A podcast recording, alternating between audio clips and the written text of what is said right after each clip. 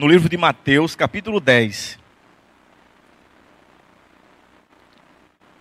Eu quero dizer que esse sermão é a segunda vez que eu prego ele. E vou dizer por que eu estou pregando ele novamente. Porque foi um sermão que, que como os que eu gosto de pregar, mexeu comigo. E ele me ensinou pelo menos duas lições inicialmente. Eu quero compartilhar, antes de ler o texto, já essas duas lições. A primeira lição é: nunca vá para o texto bíblico já imaginando o que ele quer dizer. Espere a Bíblia, espere Deus conversar com você. Espere a Bíblia revelar o que o texto quer dizer. Essa foi a primeira lição. Então nunca vá ao texto bíblico com a mente pronta. Aquele texto bíblico vai me dizer isso. Eu vou ler isso porque eu quero receber isso dele. Não. Vá com uma, não com a mente vazia, como diz a lição do trimestre passado. Vá com o coração aberto para saber o que Deus quer falar para você. Então, essa foi, eu vou deixar só com essa lição, que foi a principal lição que eu aprendi. Então, como foi que eu fui estudar esse texto para, para fazer esse sermão? Eu fui convidado para pregar numa igreja, e aí o tema era o seu valor para Deus. E eu pensei, e me deram o texto que, é, que vai do 29, capítulo 10 de Mateus, do 29 até o 31, que diz que, é, que não se vende pardais, vocês vão ver daqui a pouco, e dizendo, é, já dizendo que o nosso valor para Deus é, nós somos muito importantes. E aqui, irmãos, eu tenho certeza disso. Você é importante para Deus, porque Deus criou todos pela palavra e você e a mim criou com suas próprias mãos. Então aqui é, é uma é uma é uma ideia óbvia no texto. Nós somos importantes para Deus e eu creio que todos sabem disso. E aqui eu não quero desfazer isso porque é uma verdade bíblica. Todos somos importantes para Deus. Mas será que o texto está dizendo apenas isso? E eu fui escavar o texto e encontrei algumas verdades que eu quero dividir com todos que nos assistem. Capítulo 10, é, do verso 29 até o 31.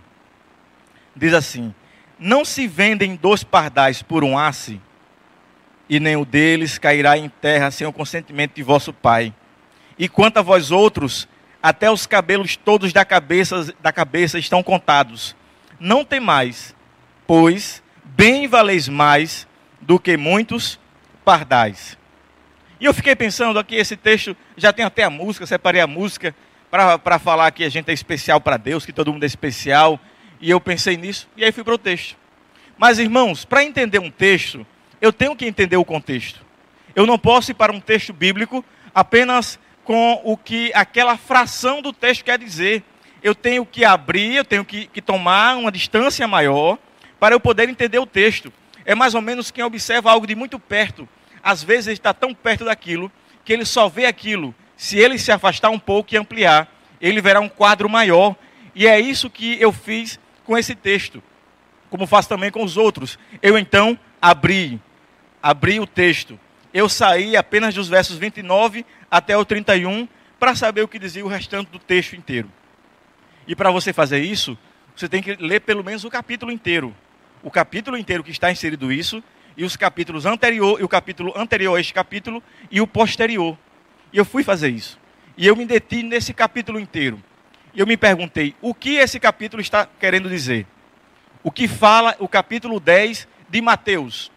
O capítulo 10 de Mateus é juridicamente um contrato um contrato redigido pelo mestre e assinado pelos discípulos. Nesse contrato, Cristo diria quem, o que, quando fazer e como se comportar.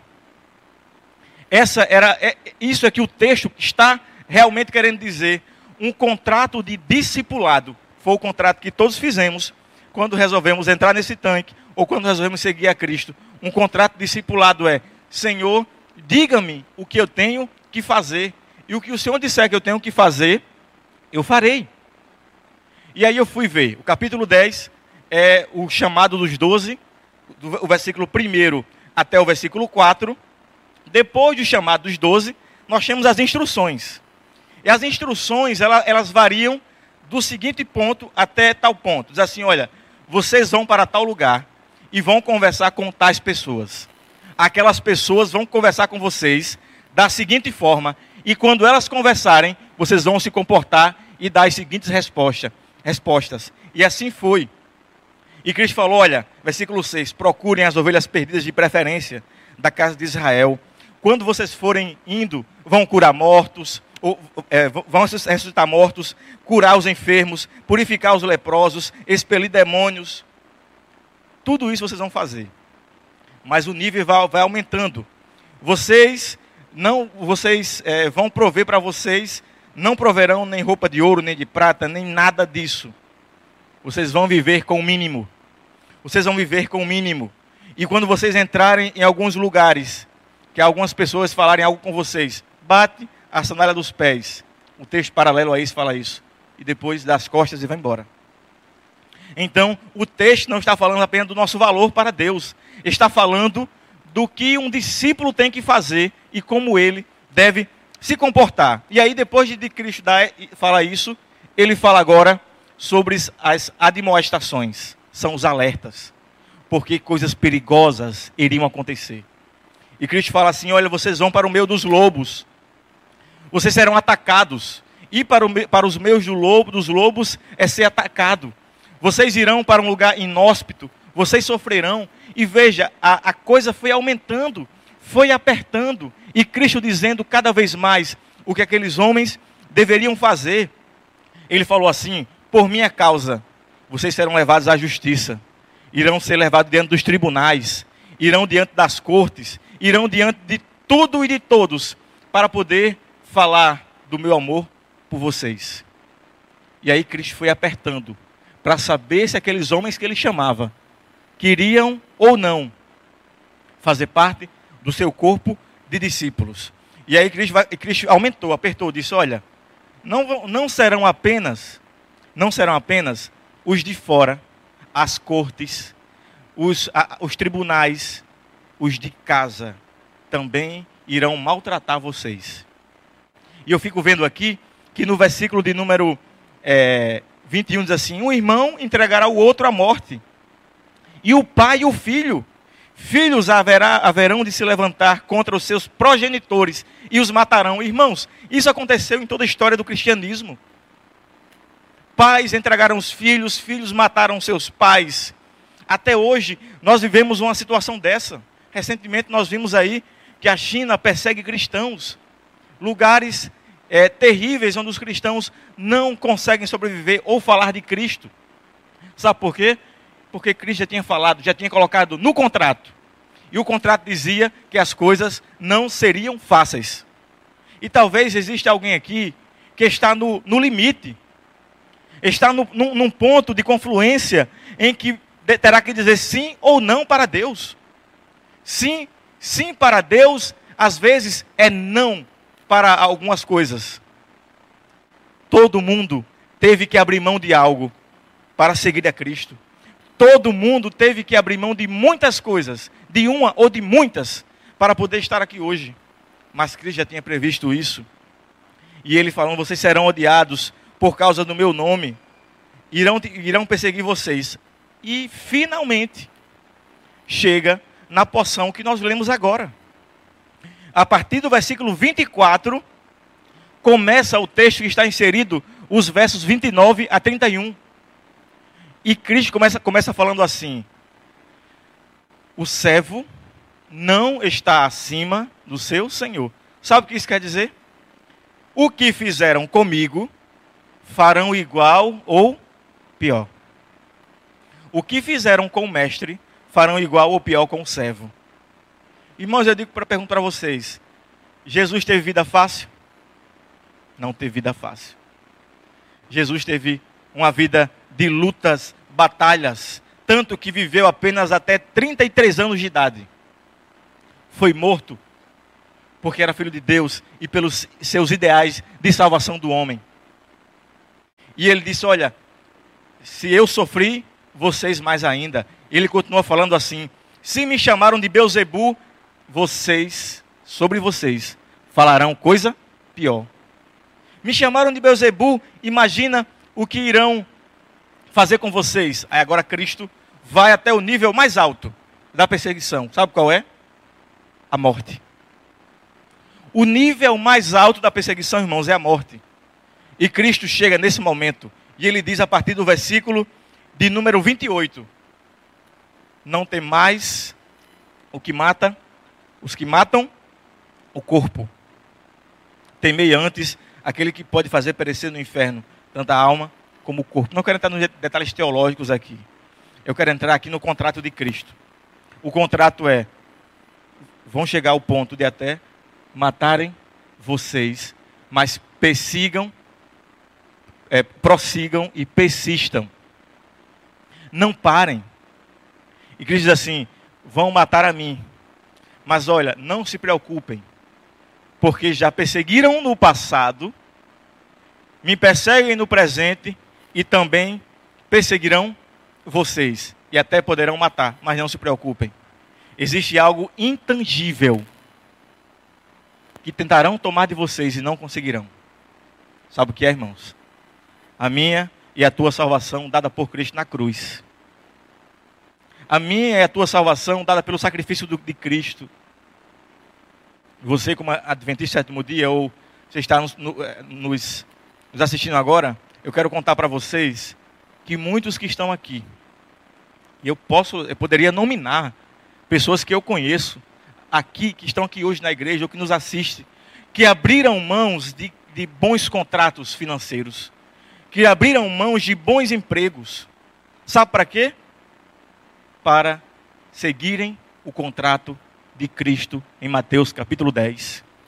Muitas pessoas deixaram para trás muitas coisas e continuaram seguindo a Cristo. Sabe por quê? porque os olhos não estão aqui, os olhos estão lá em cima, em Cristo. Poderão tirar de nós o emprego, o corpo, poderão nos matar, mas aquilo que é intangível, que é a salvação em Cristo Jesus, ninguém nunca jamais poderá tirar de nós. E por isso que Cristo falou: não tenha medo de nada. Não tenha medo de, de lhe perseguirem na faculdade. Não, tenha, não tenham medo de lhe perseguirem no trabalho. Não tenham medo de perseguição na família. Sabe por quê? porque eu estou e sempre estarei com vocês. E aqui então chega no momento. Acaba, acaba o versículo 28 e chega no 29 para falar do nosso valor para Deus. E quando Cristo vai falar do nosso valor para Deus, sabe o que ele utiliza? Pardais. A palavra aqui pardal não é pardal, tá bom? A palavra aqui é, na língua original é, é o menor pássaro de menor valor oferecido no santuário para sacrifício. Então aqui fala do menor pássaro, do menor valor, que é, que é vendido, é tão barato que só vende de dois. Só vende de dois de par. Vocês vão lembrar que quando Maria foi ao templo, foi ao templo, ela levou uma oferta. E dentre essas ofertas, ela levou um par desses animais quando foi é, apresentar Jesus ela levou um par desses animais, porque Maria era tão pobre, Maria era tão pobre, que era a única oferta que ela poderia levar. Cristo, então, de falar de todo o contrato, ele fecha o contrato falando do menor animal sacrificado no templo pelo menor preço. Mas espera aí, se está falando de valor, se está falando de valor, por que colocou o mais barato? Por que colocou o que, o que está mais em baixa? Sabe por quê, irmão? Irmãos, você que nos assiste. Porque o valor de um discípulo, o valor não, do discípulo, não está enquanto simplesmente ele vale para ele mesmo. Está no momento que ele se sacrifica para Deus, levando, sendo levado em adoração ao Deus, ao nosso Deus celestial. A, a rolinha aqui, o pardal, ele não valia nada, era muito barato mas quando era sacrificado, ele transformava-se em adoração verdadeira. O texto quer dizer o seguinte: você quer ter valor para Deus?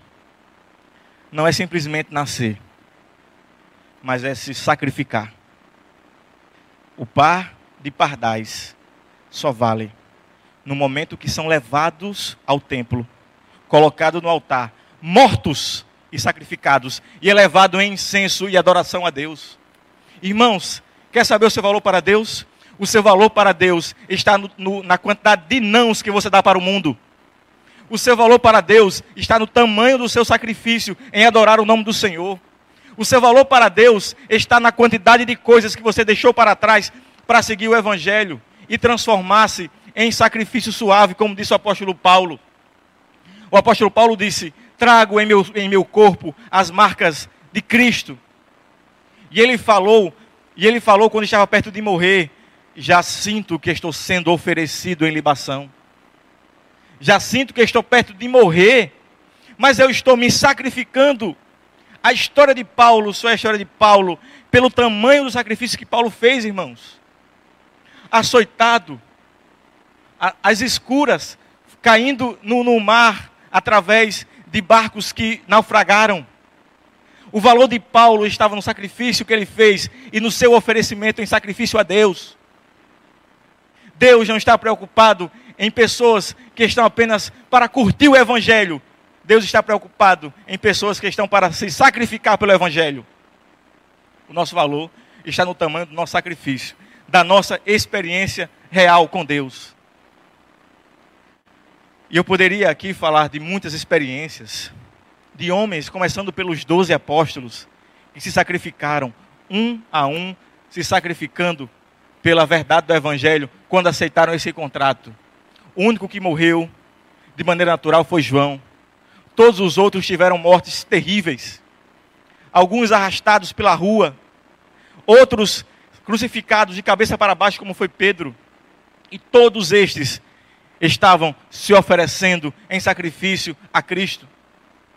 Da última vez que eu preguei na missão, contei a história de, do, de Policarpo, de Esmirna, discípulo de João, que a sua história reverbera pela, por, por, toda, por todo o cristianismo quando ele se entregou e foi morto. Queridos, mas existe um grupo especial que serão convidados para contar as suas histórias quando estivermos nas mansões celestiais. Ellen G. White diz que esses são os 144 mil.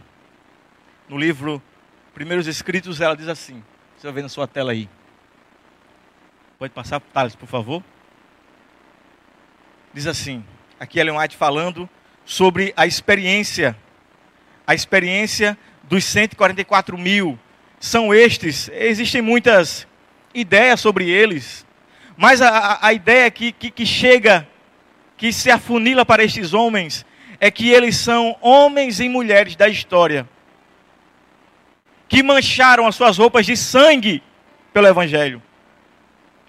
Serão homens e mulheres que terão histórias para contar de sacrifício que fizeram e derramaram suas vidas em sacrifício a Cristo. E por isso obtiveram vitória. Ellen G. White diz assim sobre eles: E cantavam um cântico novo diante do trono, cântico que ninguém podia aprender, senão os 144 mil. Pode passar. Como cordeiro, vou aqui para frente um pouquinho